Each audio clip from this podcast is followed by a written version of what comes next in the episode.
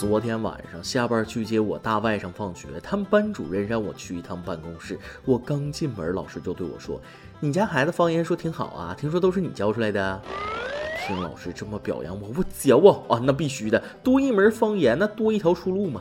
老师又说了，我们上英语课的时候翻译 Why you look at me，全班同学都翻译成你为什么看着我，只有你们家孩子翻译成你瞅啥？正好班里另一个孩子进度比较快，翻译到 Looking at you，so what？读出来之后，他俩就打起来了。各位听众，大家好，欢迎收听由网易新闻首播的《每日轻松一刻》，您通过搜索微信公众号“轻松一刻”原版了解更多奇闻趣事哦。我是从小上课就特别淘气的主持人大波儿。要说小时候，我可没少给老师拆台。记得有一位同学抽烟被抓，生物老师为了向我们演示抽烟的害处，特意从香烟中提取出尼古丁，放在虫子身上，不一会儿虫子就死了。老师接着问大家：“你们看这个实验说明了什么呢？”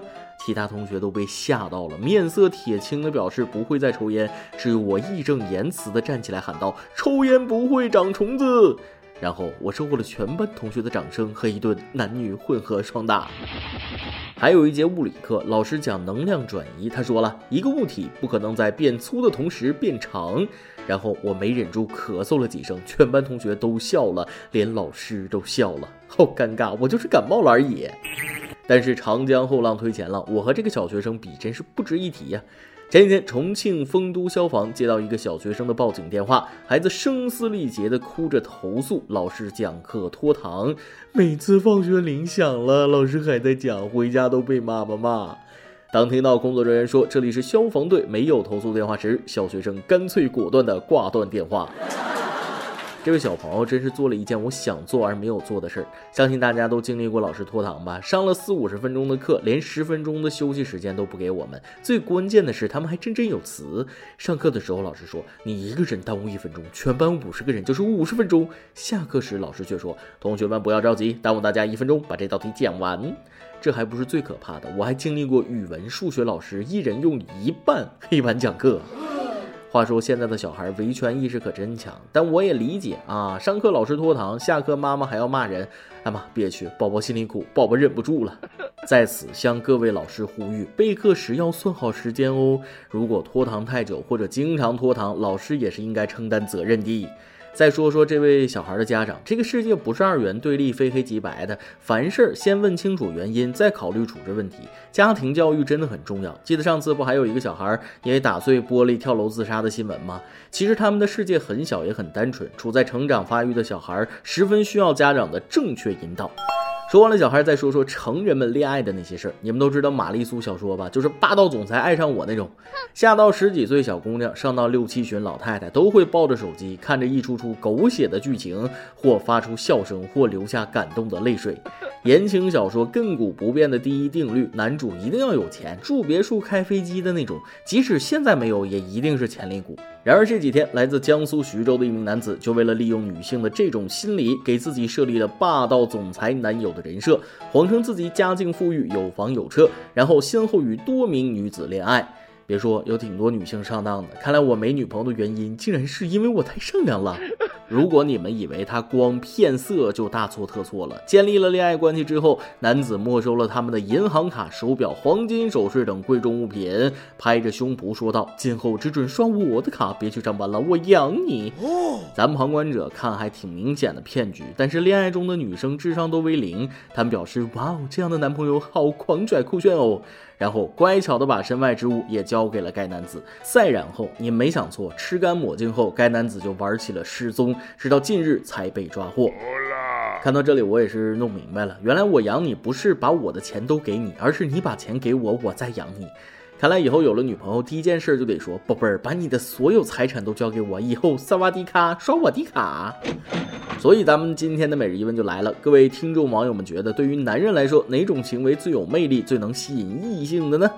为了避免这样的被骗，我要向你们分享如何鉴别男生的诀窍。屌丝搭讪五大经典名句：你好，吃了吗？在干嘛？你多大？照片是你吗？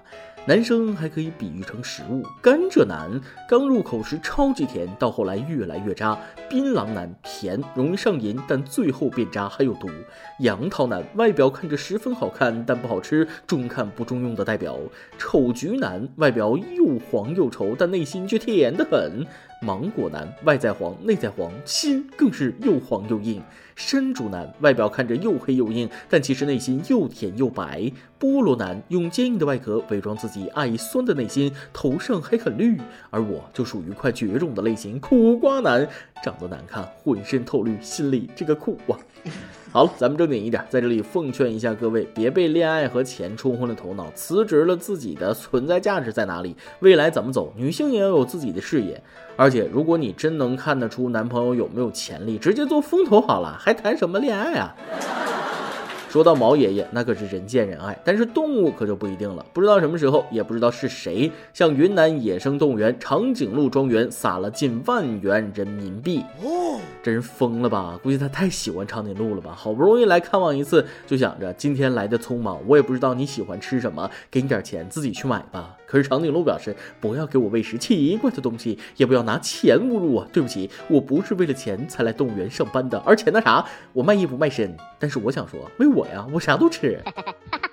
广大网友听后十分羡慕长颈鹿的待遇，纷纷给我留言询问，想问动物园还缺动物不？那缺，来的正好，你们去昆虫馆演屎壳郎吧。啊，不行，我要应聘长颈鹿。兄弟，那得看你脖子够不够长啊。言归正传，也不知道撒钱的人是怎么想的。乌龟池里扔硬币也就算了，现在已经发展到给长颈鹿扔钱了。难道把长颈鹿当成麒麟了吗？他们可不会实现你的愿望。就跟坐飞机向发动机丢硬币一样，迷信少一点，科学多一点。另外，要是啥不干净的钱，法网恢恢，疏而不漏，公安局见。说起公安局，警察叔叔最近的业绩应该不错，老是有智商跟不上的送上门。这不，渝北公安分局双凤派出所民警正在审讯一名贩毒嫌疑人。此时，一名瘾君子发信息给嫌疑人买药，然后两人约定派出所门口见。最可怕的是，人还真来了，结果被警察叔叔秒擒。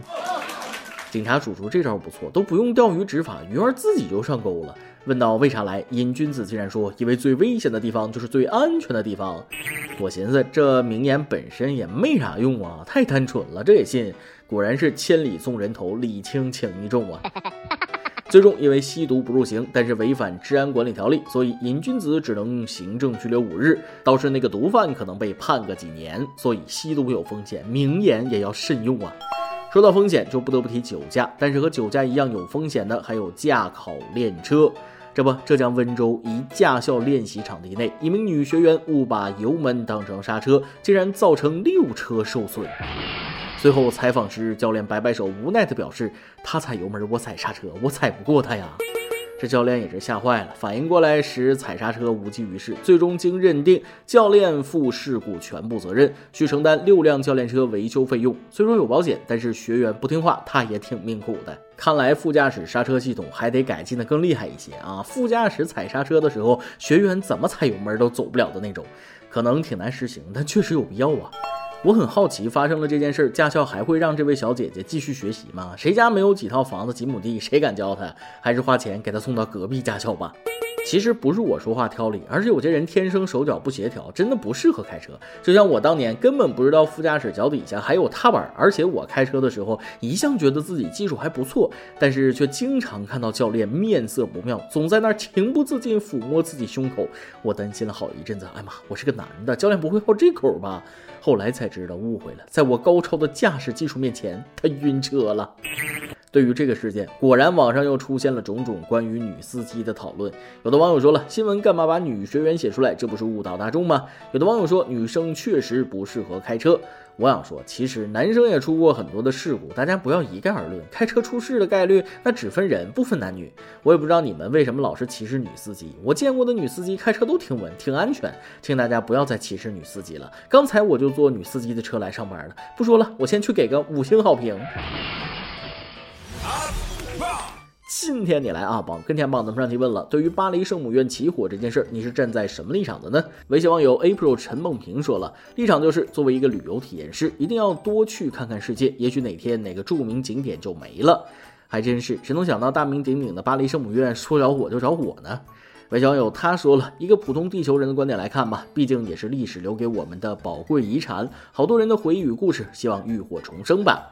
微小友万万说了，我只能拿着手机看，没办法，捐款是不可能捐款的。消防设施不牛逼，学学我们大中国的故宫多厉害，这么多年了也没见出现问题，只能说咱们的消防给力，每天几万游客，这么多年了一点问题没有。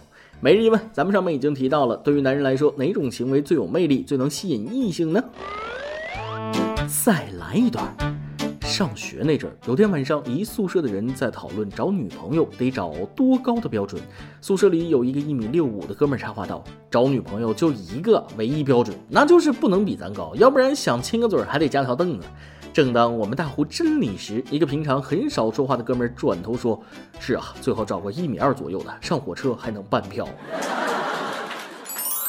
一首歌的时间，微信网友无涯说了：“你总说毕业遥遥无期，转眼就各奔东西。多希望有一天突然惊醒，发现自己在初一的一节课上睡着了。现在经历的一切都是一场梦。桌上满是你的口水，你告诉同桌说做了个好长的梦，同桌骂你白痴，叫你好好听课。你看着窗外的球场。”马上就要分开了，祝幺幺四的兄弟都能顺利脱单，尤其是小流氓同学早日和安娜双进双出。点一首《睡在我上铺的兄弟》，送给我的兄弟们。俗话说得好，十年修得同船渡，百年修得共枕眠。虽然这句话是形容夫妻的，但我觉得放在一个寝室的兄弟们身上也合适。茫茫人海，怎么就你们在一个屋子里睡了那么多年？这都是缘分呐！啊，眼瞅着快高考了，分别的时候也不远了，剩下的时间就好好珍惜彼此在一起的时间吧。这首歌就送给你和幺幺四寝室的兄弟们，祝你们友谊长存，都能在高考中取得好成绩。以上就是今天的网易轻松一刻，由电台主播讲当地原汁原味方言播轻松一刻，并在网易和地方电台同步播出吗？请联系每日轻松一刻工作室，将您的简介和录音小样发送至 i love 曲艺 at 幺六三点 com。老规矩，送上最真挚的祝福，祝大家都能头发浓密，睡眠良好，情绪稳定，财富自由。我是大波儿，咱们下期再会，拜拜。睡在我上铺的兄弟，无声无息的你。你曾经问我的那些问题，如今再没人问起。分给我烟抽的兄弟，分给我快乐的往昔。你总是猜不对我手里的硬币，摇摇头说这太神秘。你来了信写得越来越客气，关于爱情，你只字不提。说你现在有很多的朋友，却再也不为那些事忧